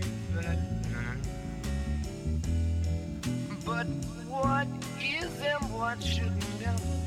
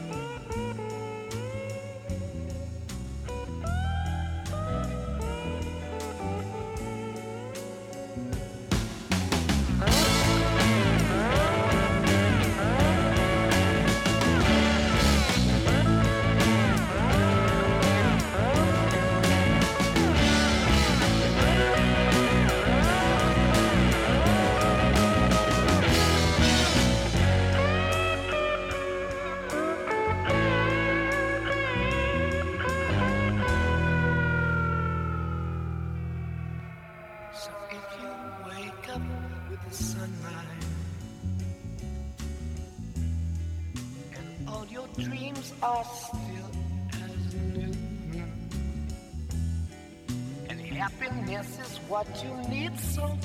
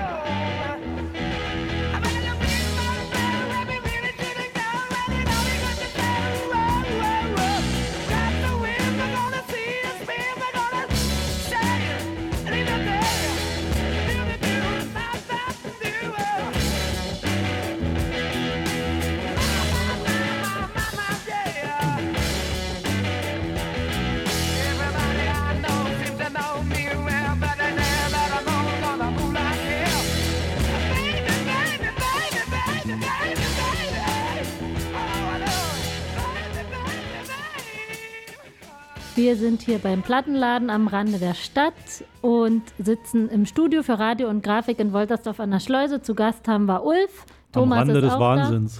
Am Rande des, also und ich wollte noch Plattenladen mal am Rande des Jazz. ganz, ganz deutlich feststellen, Nora Jones ist kein Jazz. Finde ich gut. Hier gab es hitzige Debatten während Ja, hier gab es hitzige Debatten und Ich wir habe müssen gesagt, Led allerdings. Zeppelin ist langweilig. Ja, Led Zeppelin finde ich überhaupt nicht langweilig, aber Geschmack ist eben Geschmack. Aber wichtig ist, und ich glaube, das war vielleicht auch ein bisschen deine Intention, Nora Jones wurde ja unter diesem Jazz-Label vermarktet und viele Leute, die diese Musik lieben, und die hat ja Millionen Platten verkauft, haben dann gesagt, okay, das ist Jazz. Wenn das Jazz ist, ist Jazz nicht so schlimm. Nicht so elitäre Gekniedel. So, und damit hat sie natürlich eine Menge Publikum vielleicht für diese Musik auch erschlossen. Ich habe jetzt eine schöne Überleitung, also was echt, ja? ja, von Nora Jones zum neuen Programm von Kulturradio RBB. Aha. Das ist doch auch so eine klassische Musik, die sozusagen im Kulturradio jetzt vom Das heißt ja RB RBB Kultur. Okay, RBB Kultur. Ich will mich gerne mal auf deine Radiovergangenheit zurückkommen und auf deine äh, jüngste Radiovergangenheit und Mhm. Du hast ja 35 Jahre lang Radio gemacht. Du hast die Jazz-Sendung hast du nicht 35 Jahre gemacht. Also die Late Night Jazz gab es nicht 35 Jahre, aber ich habe seitdem ich angefangen habe beim Radio 1986 immer Jazz-Sendungen gemacht. Die hießen immer mal anders. Die hießen viele Jahre Jatzplatz beispielsweise. Und die hießen bei DT64 Jazz Box. Das war eine Sendung, die ich von jemandem übernommen habe. Und die hieß dann so und die hieß dann auch weiter so. Und die hieß dann bei Radio Brandenburg hieß die Jatzplatz. Und bei Kulturradio vom ORB und SFB hieß die dann Late Night Jazz, glaube ich. Wie lange lief deine Sendung? Also ähm, wann, was war dein Sendeplatz? Also die letzten Jahre immer samstags und sonntags 23 bis 24 Uhr. Mhm. Sehr unfreundlich. Ja. Das ist doch so ein Klassiker, dass natürlich irgendwie so die etwas anstrengende Musik, ob denn die sogenannte Weltmusik ist. Die lief Und- 21 Uhr mitten in der Woche, die Ja. Weltmusik. Na gut, auf unser geschätzter Kollege Thorsten Betnatz, der hat eine Weltmusiksendung, die läuft, glaube ich, von 1 bis 5 Uhr. Bei Cosmo. Bei, nee, die läuft beim Deutschlandfunk Kultur. Okay.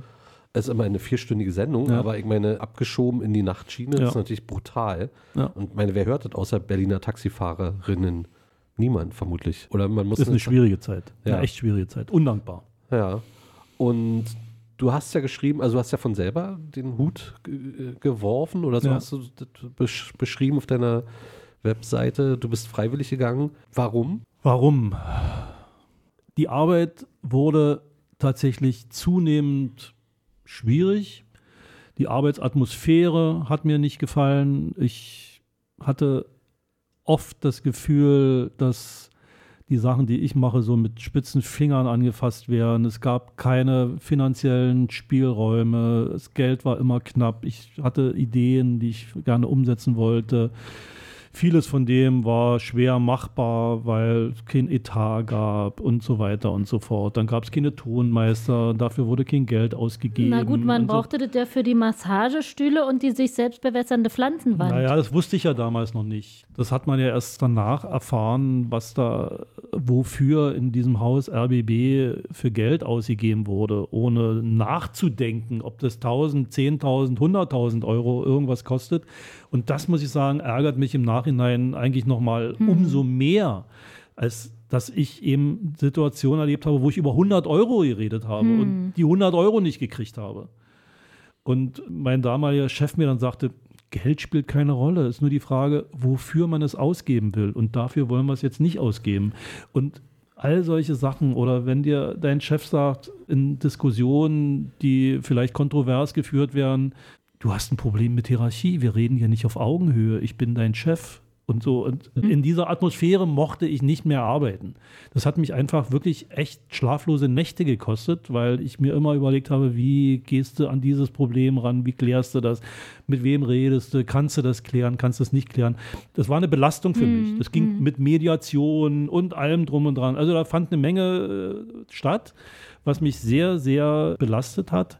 Und ich hatte einfach die Möglichkeit, nach 45 Arbeitsjahren in Rente zu gehen und habe das anderthalb Jahre früher gemacht, als ich sonst normalerweise in Rente gegangen wäre und ich habe es nicht bereut. Mhm. Aber ist doch eigentlich traurig. Ich meine, du hast doch mit, mit Herz, Blut und Ja. Leidenschaft Radio gemacht. Du Ja. bist, Also so würde ich das jetzt mal so aus der Ferne einschätzen.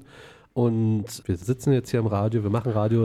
Ich würde sagen, es ist eine der besten Medien, die man sich vorstellen kann. Ich habe das geliebt, ich habe das wahnsinnig gerne gemacht. Ich mochte auch gerne die Situation, vor allem die Situation, als ich auch noch besseren Sendeplatz hatte, mal mitten in der Woche, 21 Uhr, wo ich live Studiogäste hatte und wo du eben ins Studio gehst und mit Leuten redest und nicht weißt, was passiert Ja. jetzt. Also du bist live on air und irgendwie kann passieren, was will. Es muss weitergehen irgendwie. und keine Chance, irgendwas zu schneiden oder, oder, oder. Das waren eigentlich so die Das Sachen. aber die besten Momente. Ja, das hat mich total angefixt. Mein allererster Arbeitstag im Radio 1996, äh, 86, ähm, glaube am 1. Dezember, war mein erster Arbeitstag. Ich hatte um 13 Uhr die erste Live-Sendung. Ich hatte noch nie Radio gemacht und musste sofort eine Live-Sendung moderieren.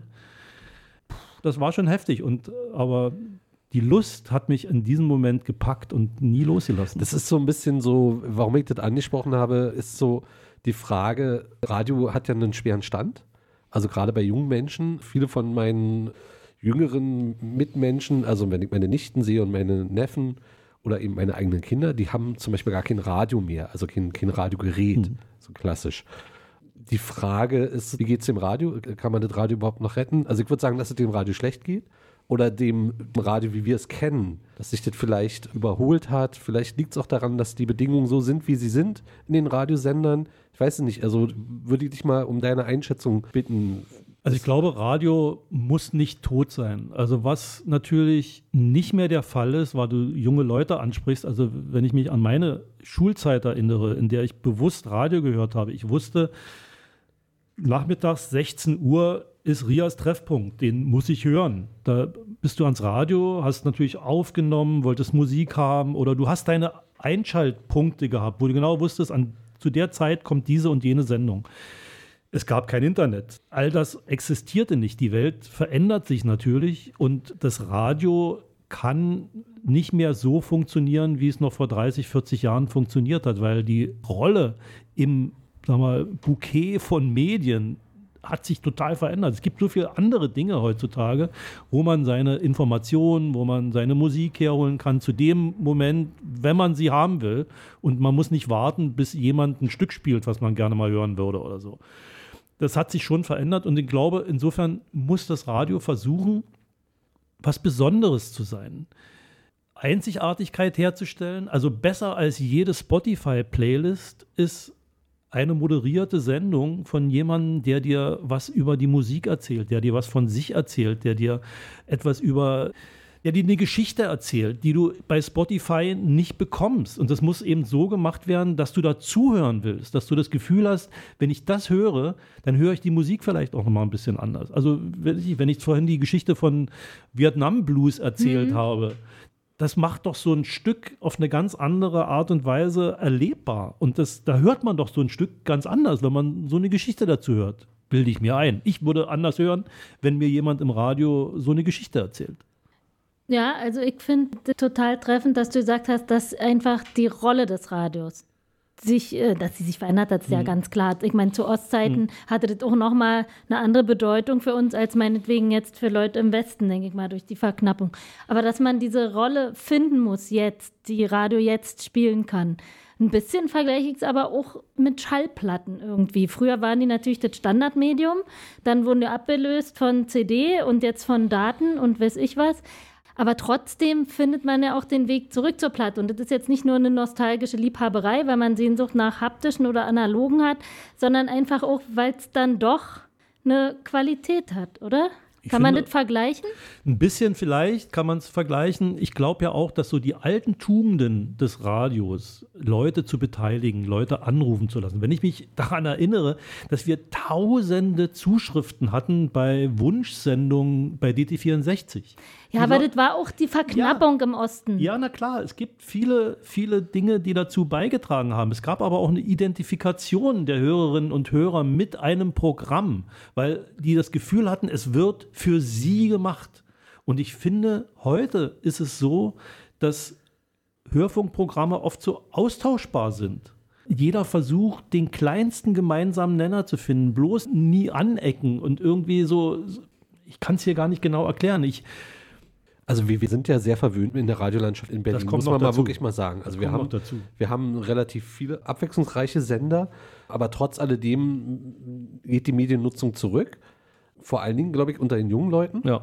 Das hat aber, glaube ich, wirklich was mit dem linearen Hören Na zu tun. klar, na klar. Das hat man ja nicht mehr nötig. Ne? Ja, aber ich meine, da muss man sich eben dann Konzepte überlegen, wie man diese Zielgruppen wieder erreicht. Also um mal in diesem Jargon zu sprechen, weil wenn wir alten Säcke Radio für uns machen, dann ist es ja schön und gut, aber du bist jetzt gerade in Rente gegangen, also die Frage ist, was kommt danach? So, und wenn ich mir vorstelle, dass das halt nur so ein Playlistengedudel wird, wird es mir Angst und Bange. Und außerdem, ja, die Sender schrumpfen sich gesund oder zu Tode. Also, Also die, meine Stelle zum Beispiel wird ja beim RBB nicht wieder neu besetzt. Es ist ja nicht so, dass sie sagen, der Drechsel ist jetzt in Rente gegangen, wir brauchen Nachwuchs und müssen jemanden haben, der das weiterführt, sondern die sagen, nee, das kann wegfallen.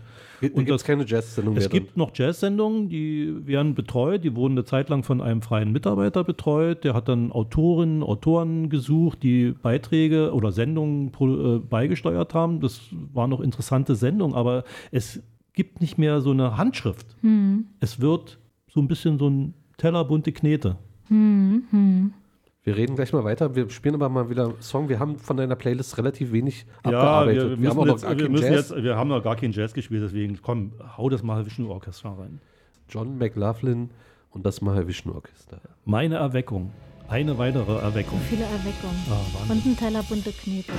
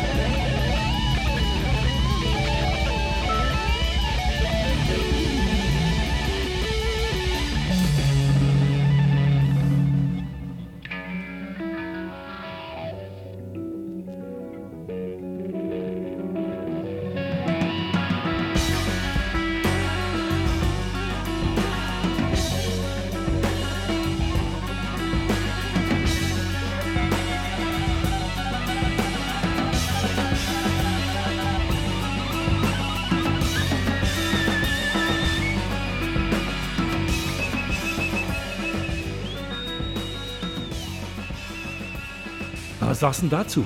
Ja, ich habe dir gerade schon gesagt, klassische Fusion. Jazz, Fusion, Rock, Fusion. Ich sag mal Männer ihr Gniedel. Aha. Elzke, es ist nicht, es ist nicht Elzkes Musik. Nee?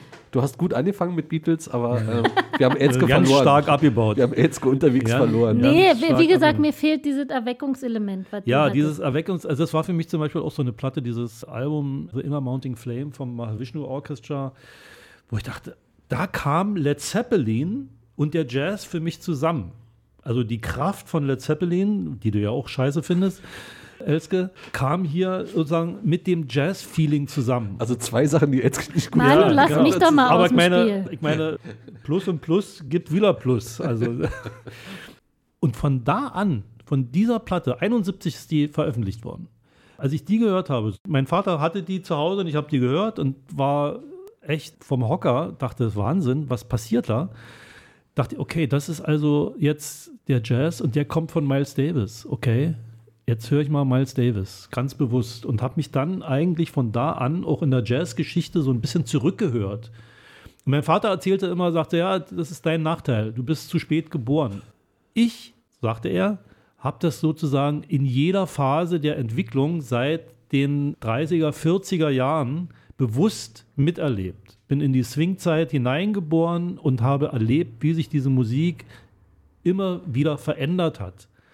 Und du hörst jetzt, fängst jetzt an, 30 Jahre später Musik zu hören und hast das alles nicht erlebt, sondern du musst dir das quasi im Rückgriff irgendwie drauf schaffen.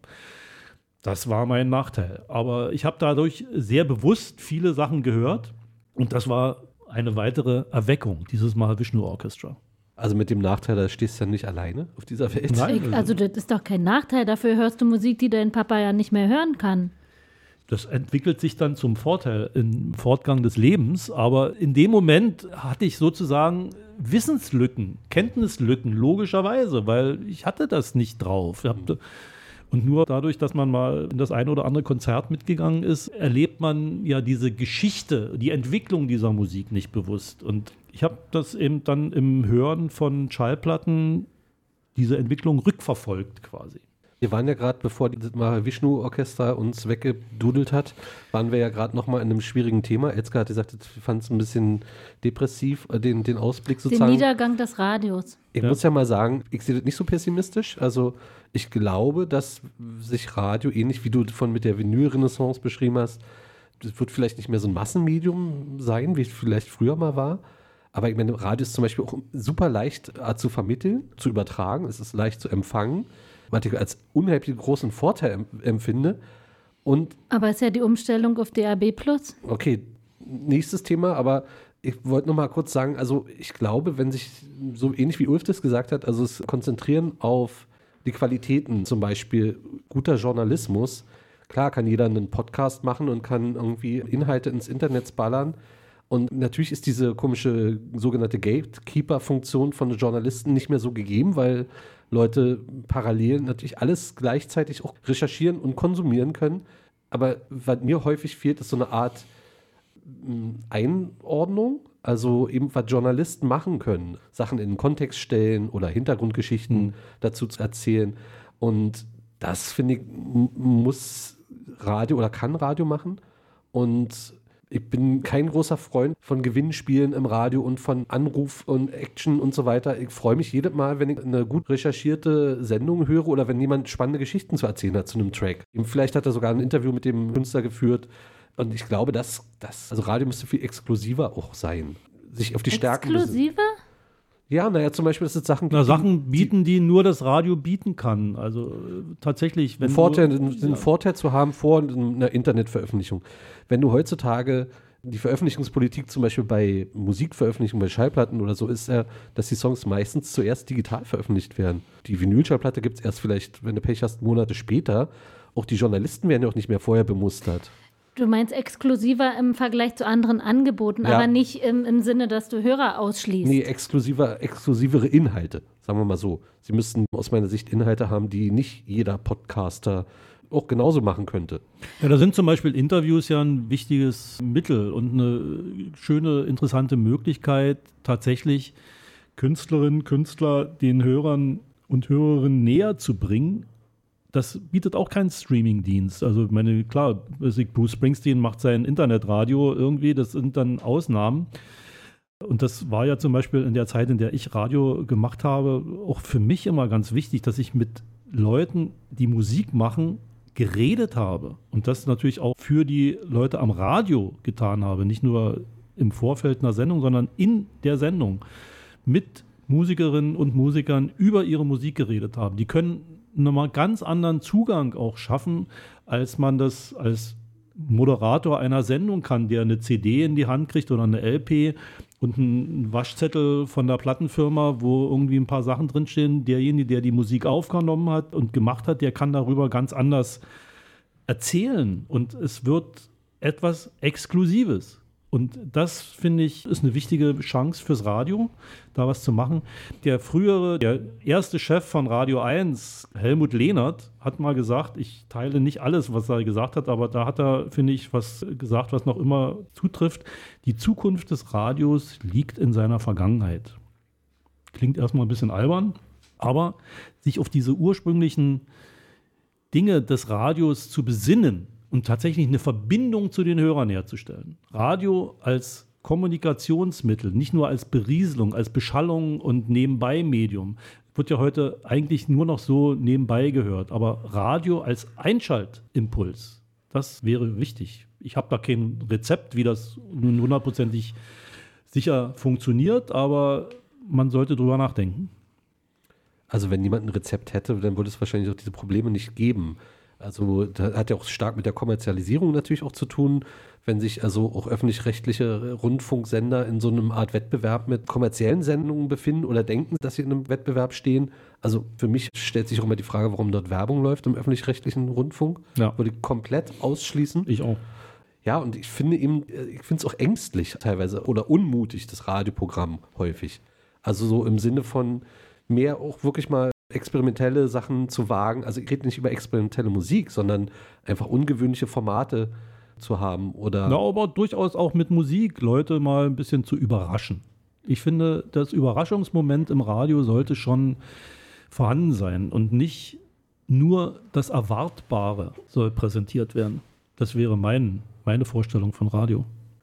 Jetzt hast du noch irgendwas Schlaues zum Thema Radio zu sagen? Nö, ich hatte ja eigentlich mit meinem Vergleich mit Vinyl und auch mit diesem, dass das Radio noch dabei ist, jetzt seine Rolle zu finden in dieser Schwemme der Medien und der Informationen. Also ich glaube, wir sind da noch in dem Prozess drin. Aber ich mache mir so ein bisschen Sorgen, eben wirklich, weil die UKW-Frequenzen umgestellt werden. Und das ist für mich dann auch schon was anderes wieder. Also UKW-Radio ist für mich nochmal das richtige Radio, Hm. muss ich sagen.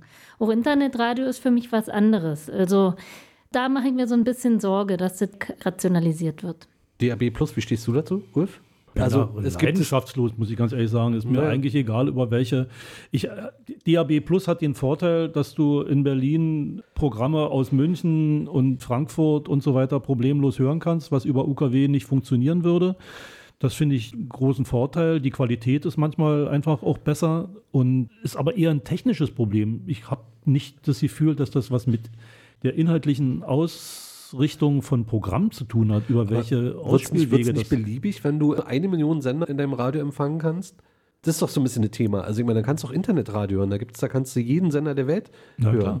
Aber da- darum geht es ja nicht. Du willst ja, Was macht ja, Radio zu Radio? du willst ja eine Verbindung haben und nicht irgendwie Radio aus äh, Moskau hören. Nee, aber sagen wir mal so, mich hat schon immer auch interessiert, was machen die Kollegen in, in Hamburg oder in Frankfurt oder in München oder so? Wie machen die ihre Sendungen? Diese technische Möglichkeit zu haben, das zu hören, finde ich schon auch spannend. Und so ist es vielleicht auch Leute, die spezielle Arten von Musik hören wollen. Die wissen eben, wie ich, in, beim Bayerischen Rundfunk gibt es eine Sendung zur lauten Musik, die läuft jeden Donnerstag 23 Uhr bis 23.30 Uhr. Und die gibt es in Flensburg am Dienstag oder so. Und dann wollen die das hören und dann suchen die sich das raus. Und das finde ich schon das finde ich schon interessant und reizvoll, diese Möglichkeit zu haben. Aber wie das immer so ist mit diesen Möglichkeiten, man muss natürlich auch irgendwie sinnvoll damit umgehen können. Genau, und da finde ich nämlich, ich wollte jetzt gerade sagen, dass der Vorteil an dem Linearen ist eben, dass du nicht nur die Lautensendung einstellst, was dein Spezialgebiet ist, sondern dass du mit unangeforderten Inhalten konfrontiert wirst, die dich eben überraschen oder die dich irgendwo hinführen, wo jetzt nicht eine Absicht dahinter steckt, sondern so entdeckt man ja zufällige Sachen irgendwie. Wenn ich dann eine Sendung über irgendwelche chemischen Prozesse, was mich eigentlich nicht interessiert, aber dann hört man hin und ist überrascht und findet es äh, spannend. Stimmt, gebe ich dir recht. Und das ist ein auch auf Vorteil Musik, von das, Radio. das trifft auch auf Musik zu. Ja, klar. Das war zum Beispiel eine Diskussion, die wir oft geführt haben bei RBB Kultur über das Musikkonzept. Ich war immer ein Verfechter davon, ein gemischtes Musikprogramm zu haben, dass man also von der Klassik bis zum Jazz über Blues, Singer-Songwriter, Weltmusik, alles in dieses Programm reinholt und damit einfach auch Überraschungsmomente eben schafft. Genau. Dass das ein Einschaltmoment ist und ein Einschaltgrund für die Leute zu sagen, ich höre dieses Programm, weil ich nicht weiß, was ich kriege. Das ist eine andere Motivation, Radio zu hören und Ja, eine- keine ja. schlechte. Genau, und eben nicht so komisch Zielgruppen abgestimmt oder wie bei, was ist denn das, wo dir immer gleich wieder angeboten wird, ähnliche Sachen, ähnliche Sachen, sodass du Ja, bei den, bei den Playlists, in, Genau. in, in, bei irgendwelchen Streaming-Diensten oder so. Du hast gestern das gehört, dann würde dir heute vielleicht das gefallen oder so. Genau. Und du, du bleibst dann immer In dieser Blase, Blase, ja. drin Mhm. und du kriegst nichts anderes, du kriegst nichts Neues mehr angeboten. Es sei denn, du suchst es dir selber aktiv. Apropos Blase. Wir gehen mal wieder in die Musikblase. Ah, ich von dachte, deine du musst auf Toilette.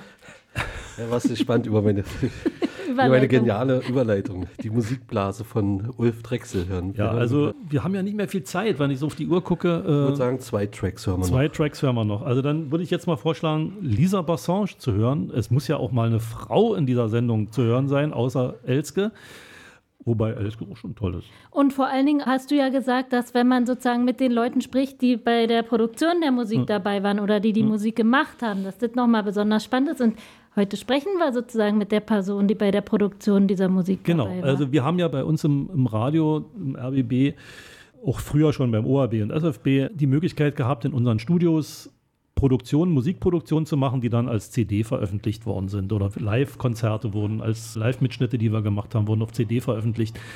Da habe ich in den Jahren, in denen ich das gemacht habe, vielleicht so gut 100 Stück produzieren können. Und manchmal hat man richtig Glück und findet irgendwas ganz Exklusives. Und ich habe 1999 in einem Konzert das Lisa Bassange Trio gehört im Jazzkeller Treptow. Die hatten damals 30-jähriges Bestehen und haben die Band eingeladen. Ich habe die gehört und war total fasziniert von dieser Konzeption dieser Band. Eine Sängerin, ein Pianist und ein Bassist, weiter nix. Und es war total toll. Und da bin ich hinterher hingegangen und sagte, du, ich würde gerne mit euch eine CD produzieren. Hm, ja, eigentlich war das heute unser letzter Gig, haben sie gesagt. Wir wollen uns auflösen wegen Erfolglosigkeit. Hat keinen Zweck, hat keine Perspektive.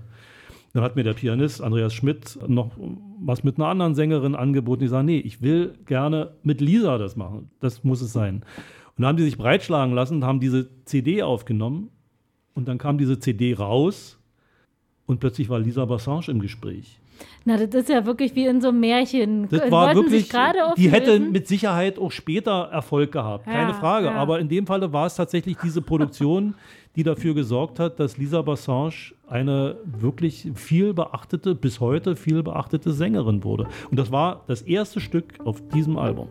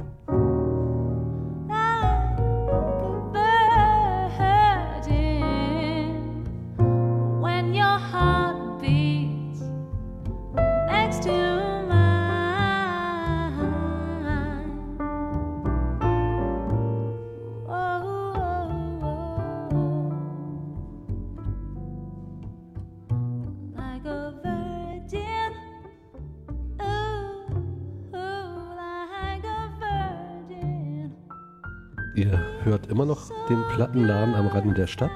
Nicht mehr lange. Wir befinden uns auf der Zielgeraden. Zu Gast war und ist bei uns Ulf Drechsel. Und jetzt können wir uns eigentlich schon mal so langsam, aber sicher verabschieden. Ulf, vielen Dank, dass du da warst. Aber einen Ausblick in die Zukunft würde ich gerne vielleicht nochmal machen. Also du bist ja jetzt Rentner. Das heißt, du fliegst jetzt deine Plattensammlung. Du Ich wasche meine Schallplatten gerade. Ne, Du, du mikroskopierst die Rillen. Genau. Nee, so weit gehe ich nicht, aber ich wasche Schallplatten. Sehr gut. Wie man das so macht. Und dann sitzt du abends und hörst dir mit einem schönen Glas Rotwein in der Hand, hörst du dir deine alten Mahavishnu-Orchester-Schallplatten an. Ja, ich kaufe auch neue. Aber nicht nur, du machst nicht nur das, sondern du bist ja. Kann man übrigens hier bei dir im Laden ganz gut machen. Also keine neuen, aber gute Gebrauch. Man kann auch neue kaufen, aber nicht so viele. Aber vielen Dank nochmal für diesen kleinen Werbeblock. Dankeschön.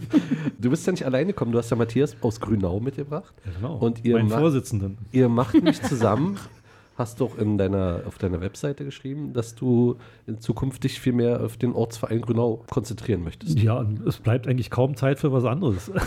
Ah, Ortsverein muss man klären, das hört sich doch sehr nach Partei an. finde Vielleicht ich kannst du ja Matthias mal, vielleicht kannst du mal erzählen, was macht, was macht ihr denn da in Grünau? Matthias, sag da jetzt mal. Ja, jetzt muss ich doch mal was sagen. Wir machen die Kultur in Grünau, ganz einfach. Wir sind breit aufgestellt. Ein Großteil machen wir Musik. Das ist Jazz, Blues, Klassik, Dixieland. Und wir haben noch viele Ideen, was man mehr machen könnte. Ein kleines Problem ist immer die Verfügbarkeit von engagierten ehrenamtlichen Mitarbeitern, die dann ein Angebot machen. Da könnten wir noch gerne zulegen. Aber neben dem Musikpart haben wir dann auch noch so Dinge wie, wir machen eine Lesung, wir haben einen Filmvortrag, wir haben eine Krabbelgruppe, wir haben ein Elterncafé. Also probieren wirklich von den ganz Kleinen bis zu den etwas Älteren. Und Senioren? Ja, wir haben zum Ja. Beispiel die Volkssolidaritätsgruppe trifft sich regelmäßig bei uns im Ortsverein. Wie heißt ihr denn? Ortsverein Grünau. Ach so, wirklich Ortsverein, Ja, ja. das heißt so. Der Begriff, der ist also historisch Okay. gewachsen. Der Ortsverein, der ist 30 Jahre alt. Und damals hießen alle Vereine oder viele Ortsvereine, weil die sagen wollten, wir sind der Verein am Ort. Deswegen der Ortsverein Grönau. Hätte auch Kiezverein Ja, ja. sein können. Aber daher kommt das. Das ist so ein bisschen historisch. Mhm. Aber ihr bezieht demnächst neue Räume. Und zwar Hoffentlich an, im an, September nächsten Jahres. an der Regattastrecke. Erzähl mal kurz, was hat es damit auf sich? Das ist ein historischer Ort, die alte Regattastrecke, die von den Olympischen Spielen 1936 an existiert und wo ja auch regelmäßig Regatten stattfinden, nach wie vor. Und die Regatta-Tribünen werden saniert, das ist ein Baudenkmal. Und unter den Sitzen quasi, die schräg bei so einer Tribüne nach oben gehen, befinden sich jede Menge Räume. Und von diesen Räumen bekommen wir einige für unsere Arbeit. Da soll ein Café eingerichtet werden, was möglichst fünf Tage die Woche offen hat. Da wird es Büroräume geben, da wird es einen großen Veranstaltungssaal geben, in dem wir auch Konzerte veranstalten können. Wir haben einen eigenen Flügel, den wir da hinstellen können und so weiter. Also das ist quasi die Zukunftsmusik, auf die wir uns sehr freuen. Und wir hoffen, dass der Zeitplan eingehalten wird. Also im September nächsten Jahres soll es dort richtig losgehen. Also du wirst dich nicht langweilen in deinem nächsten Lebensabschnitt. Also ich, bisher langweile ich mich überhaupt nicht und es sieht nicht so aus, als wenn Langeweile einziehen würde. Und wenn es so sein sollte, womit ich nicht rechne, dann fällt mir was Neues ein. Ja, dann Also komme ich vorbei.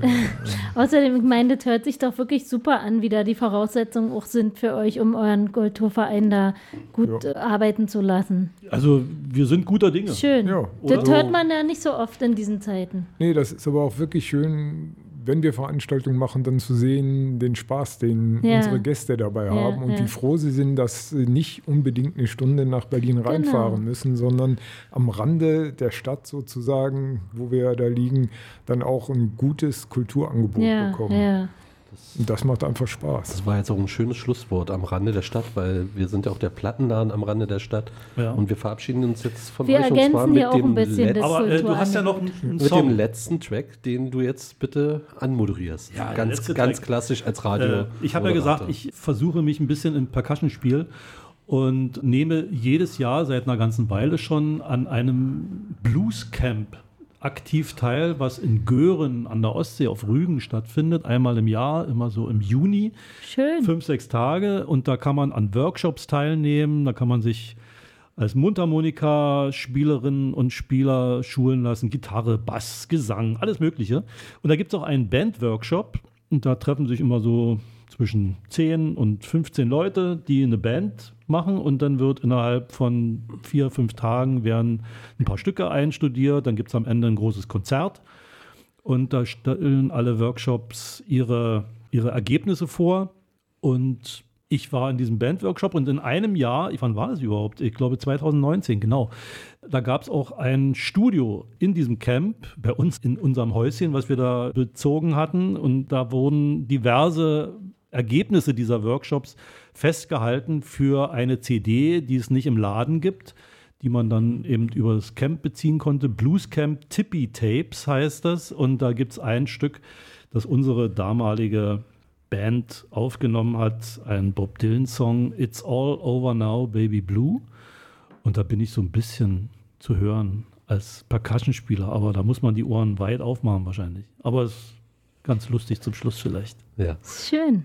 Schön, Ulf, schön, dass du da warst. Schön, Matthias, dass du da warst. Und Ja. Vielen Dank für die Einladung. liebe Leute, bleibt gesund und fröhlich und Haltet die Ohren auf. An den Rändern der Stadt ist es total schön. auf jeden Fall. Macht's gut. Tschüss.